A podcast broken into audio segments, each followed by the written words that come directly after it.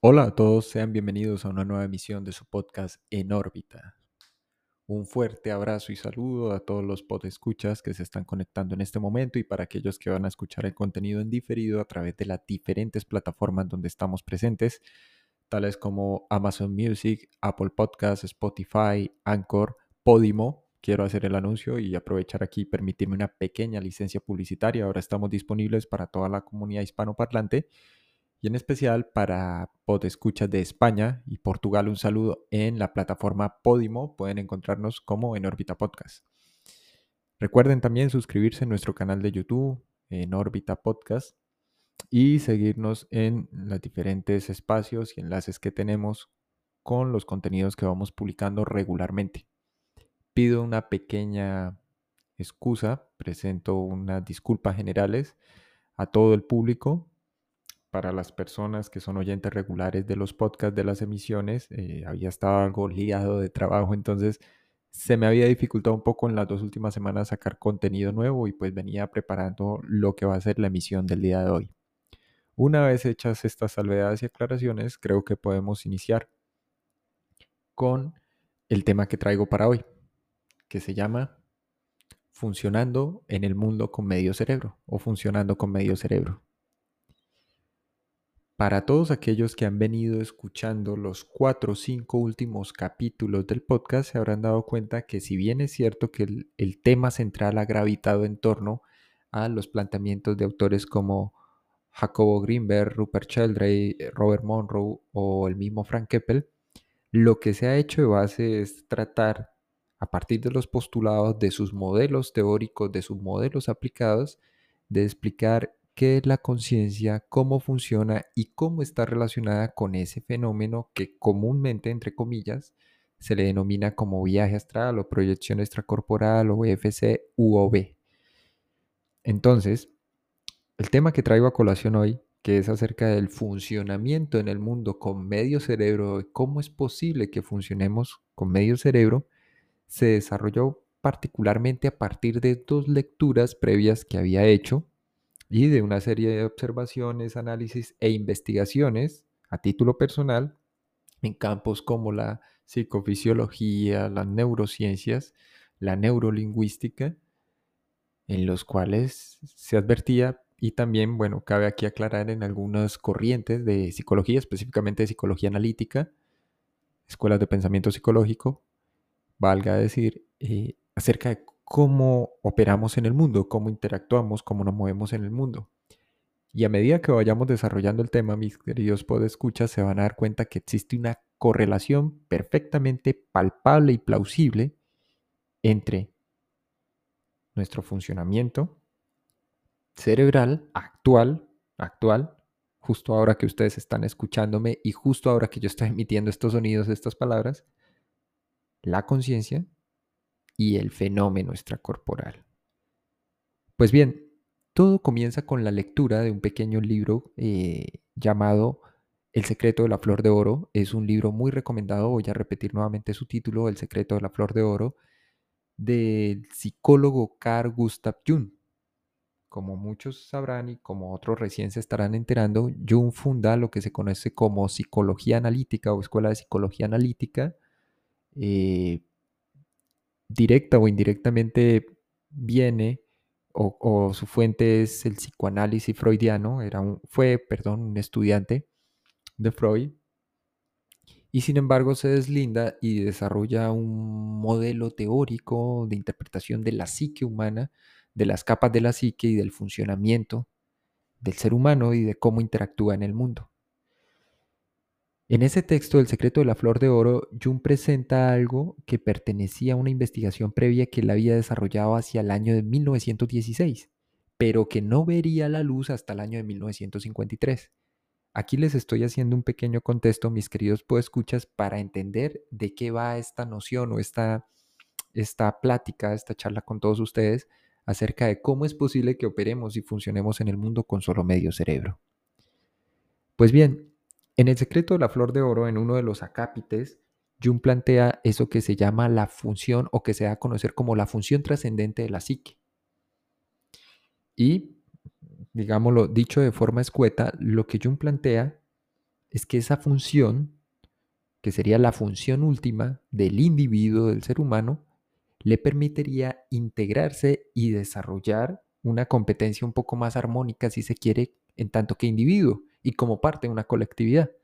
Es decir, esa función sería la integración de aspectos o factores o elementos racionales e irracionales del hombre y de las diferentes capas del psiquismo humano. Eh, naturalmente, para aquellos que más o menos han hecho un par de lecturas de psicoanálisis, psicología analítica o escuelas eh, coetáneas o, que son contemporáneas con, con, las diferentes corrientes de pensamiento psicológico, entenderán que hay una taxonomía o una clasificación acerca de la estructura de la mente humana, de cómo funciona y de cómo ésta determina patrones, comportamientos, hábitos, etcétera, etcétera, emociones y demás.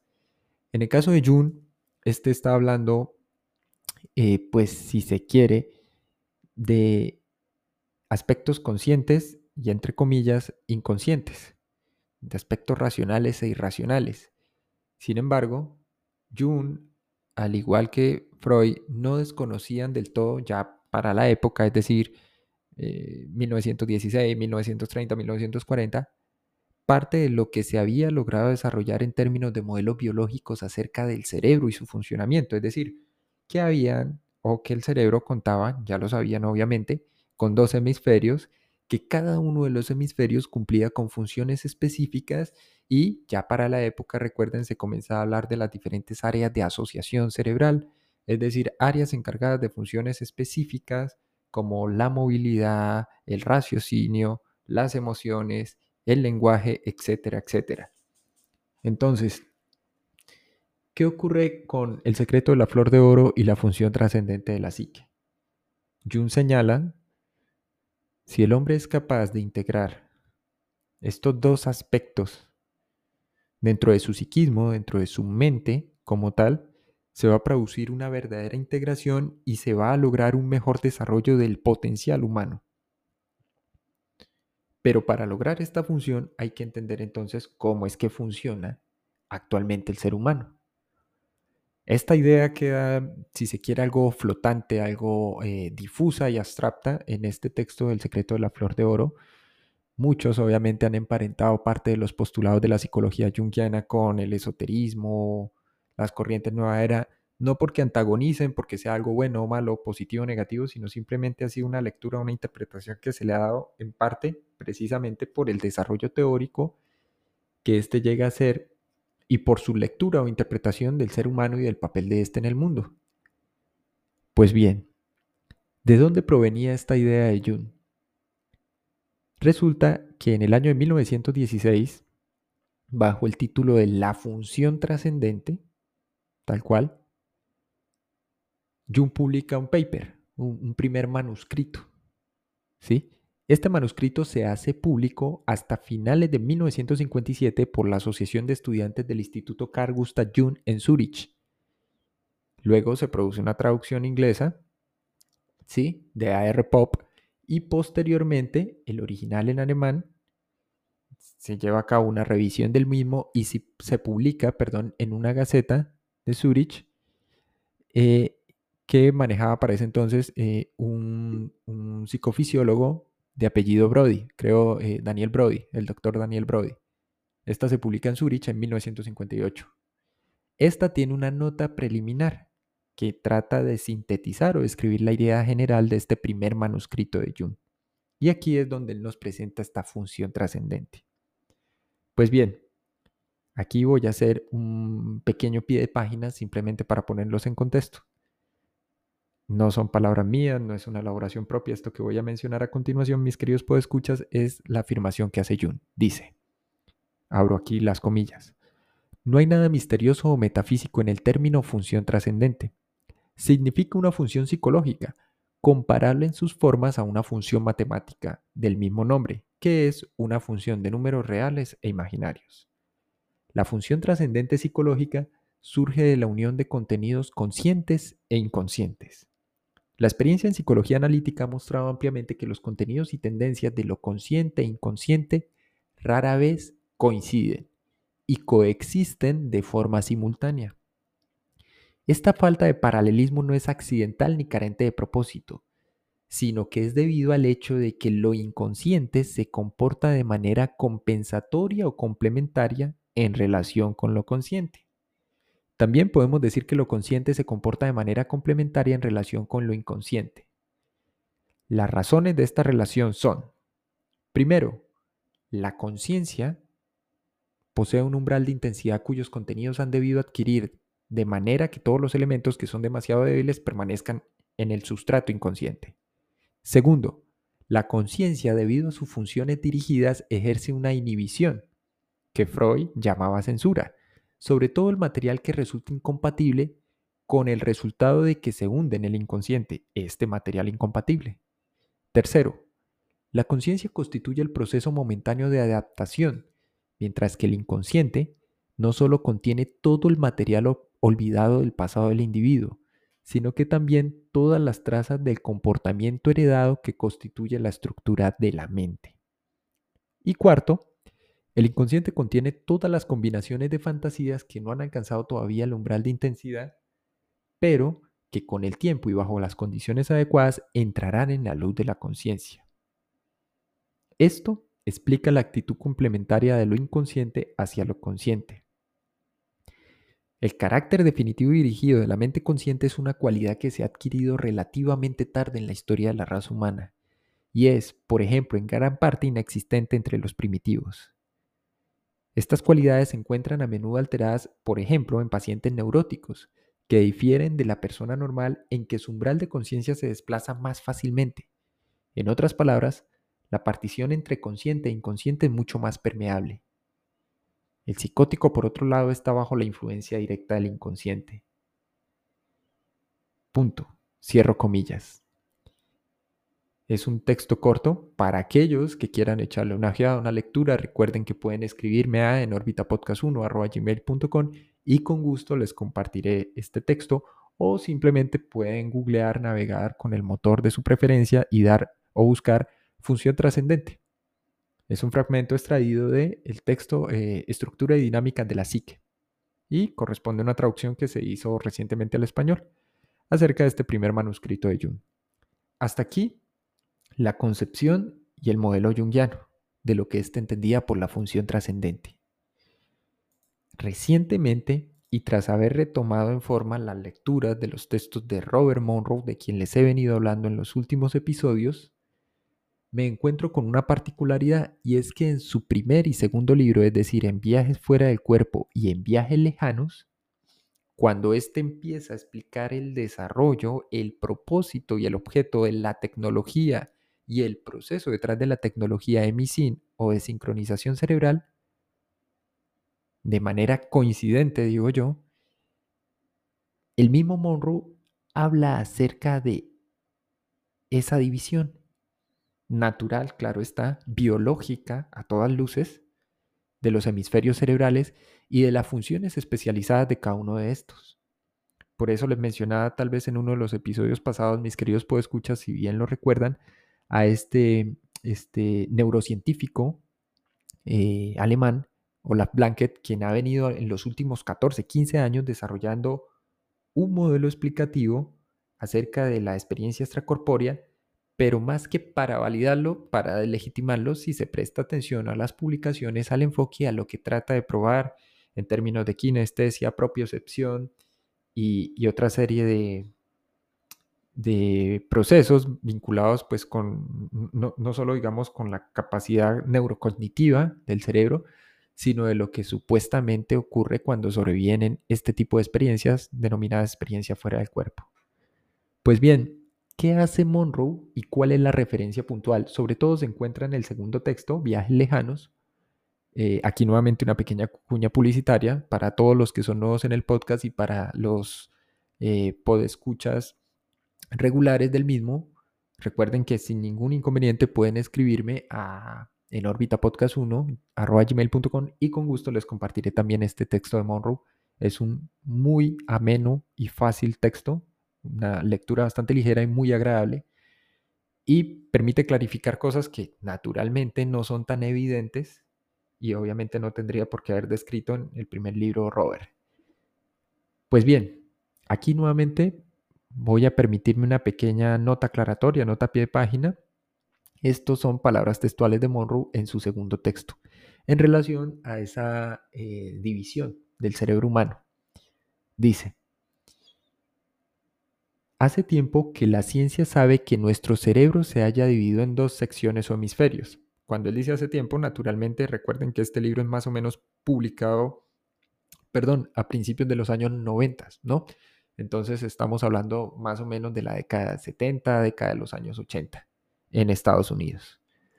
Pues bien, solo en la época reciente se ha descubierto que esos dos hemisferios difieren en cuanto a las funciones que llevan a cabo.